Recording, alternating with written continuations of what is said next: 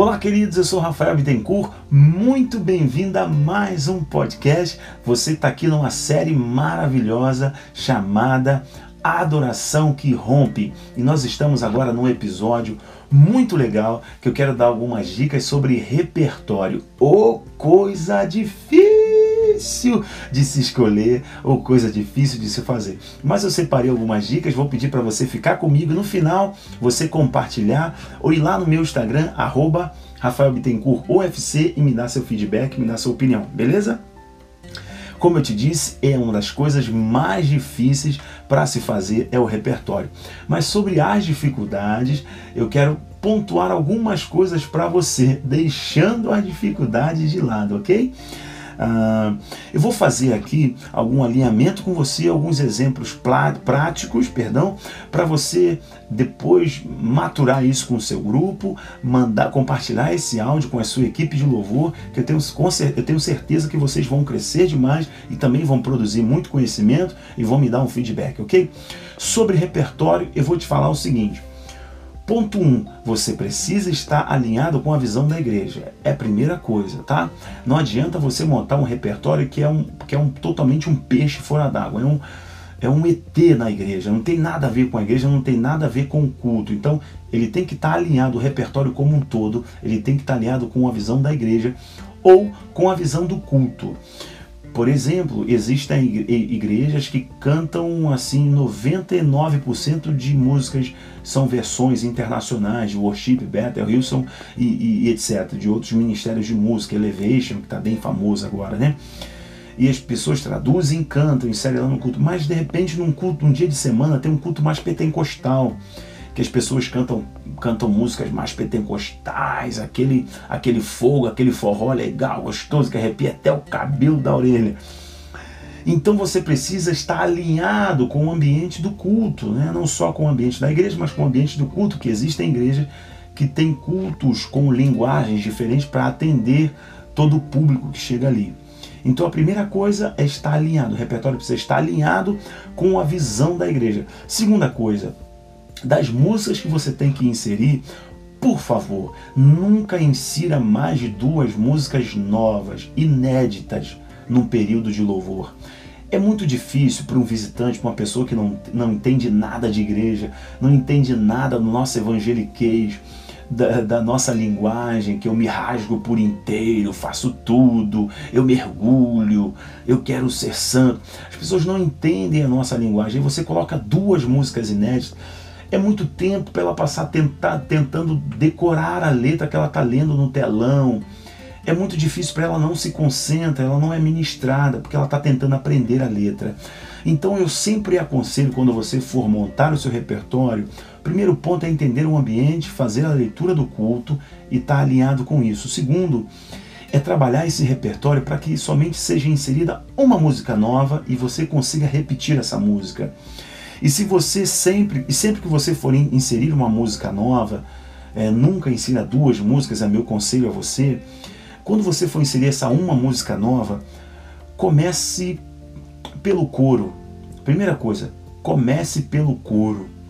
Verifique antes do culto começar se a listagem do repertório está com o pessoal do teleprompter, com o pessoal do telão, do data show e etc. Se eles estão com todas as letras e que principalmente estão com a letra da música nova. Porque a pior coisa é você inserir uma música e a letra não está ali, as pessoas não conseguem ler, você fica repetindo, repetindo, repetindo, repetindo, o troço vira uma mantra, ninguém entende nada, fica horrível, quebra o ambiente e você passa pela música e a música não surtiu o efeito necessário. Então, verifica se se o repertório está lá direitinho, se a letra está lá direitinha, tá? É, comece pelo coro, é o ponto importante aqui. Comece pelo coro. Se você vai inserir uma música nova, cante primeiro o coro dessa música, repita. Sentiu que a igreja pegou? Tem um bridge, tem, um, tem uma bridge, tem uma ponte, tem uma parte especial. Cante lá a parte especial, o, oh, aleluia, ah, uh. Cante, ensine a igreja. Porque quando você voltar para trás e sinalizar que a música vai voltar lá no seu início, na cabeça dela, quando entrar no coro, a igreja vai explodir com você, porque ela já cantou, ela já decorou um pedaço. Então, assim, o outro conselho que eu dou a você, o terceiro conselho, é nunca comece com essa música nova de cara. ok? Então a primeira coisa é confira se a letra está ok. Se você está, se essa música está alinhada com o ambiente da igreja, comece pelo coro passe o coro com a igreja, insista um pouquinho, passe a ponte, algumas partes especiais, mas não insista muito para a música não ficar muito pesada e cansativa. Viu que a igreja decorou o coro, tá de bom tamanho, vamos cantar ela. Só que o seguinte, não comece o período de louvor, não inicie o período do louvor, a primeira música da listagem do louvor do repertório ser essa música nova, porque a música nova é o quebra-gelo, é o primeiro contato, é o primeiro olhar com a igreja é aquela pessoa que nunca entrou numa igreja evangélica, o primeiro contato que ela vai ter com você, ou aquela pessoa que aturou o patrão chato o dia inteiro e ainda assim ela pegou a condução, 40 minutos, 50 minutos no trânsito e ela chegou no, no culto. Então, aguenta aí, não coloca essa música em primeiro lugar, cota lá em segundo, terceiro lugar, porque aí vai ficar melhor, a pessoa já abriu o coração e facilita demais para a igreja.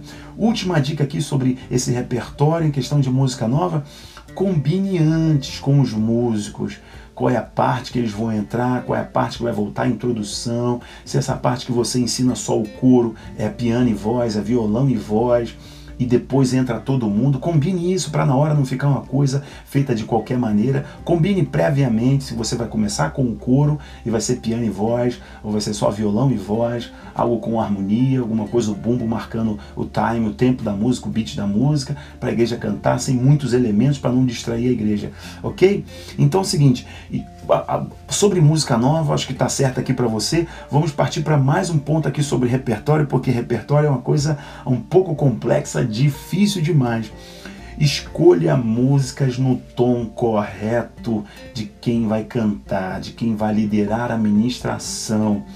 Se você, se os seus músicos não conseguem fazer a transposição de tom, não conseguem mudar o tom com facilidade, então escolha a música, monte um repertório dentro da extensão vocal adequada, que fique confortável para cada um que for liderar a ministração cantar com conforto, não ficar aquela coisa estrangulada ou então muito grave, ok? Nem muito gritado, nem muito grave, para poder ter uma dinâmica com a igreja e a igreja assim envolver.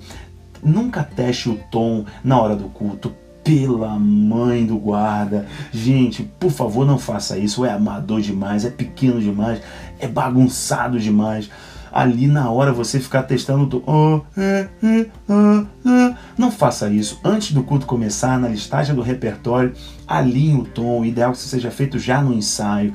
De repente, antes do culto, você ainda não está bem, quer baixar um tom baixa o tom com todo mundo ou sobe um tom com todo mundo, mas antes do culto começar, para na hora que chegar diante da igreja está tudo alinhado, está tudo muito bem resolvido e tudo transcorrer com um grande sucesso. Então, se você perceber isso, você vai ficar você vai ficar muito bem na hora do louvor.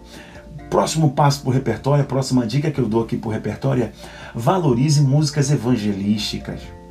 Um culto é um culto aberto, por mais que seja um culto mais intimista, mais de adoração, mas em algum momento insira uma música que fala sobre o amor de Cristo, sobre o poder da cruz, a obra da salvação, a obra da graça, que Deus não desiste.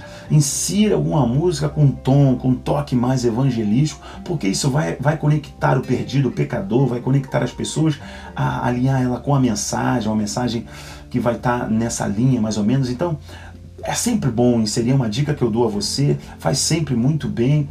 Não, não ache que o culto tem que ser o tempo inteiro santo, santo, santo, santo, santo, santo, santo, que ele cresça ou diminua. Não acho que tem que ser só isso, porque Deus tem Deus tem 24 horas por toda a eternidade, anjos, anjos dizendo santo, santo, santo, santo, santo. E ainda assim, quando a gente abre a nossa boca, o salmista diz que Deus se inclina para ouvir o clamor dos seus filhos.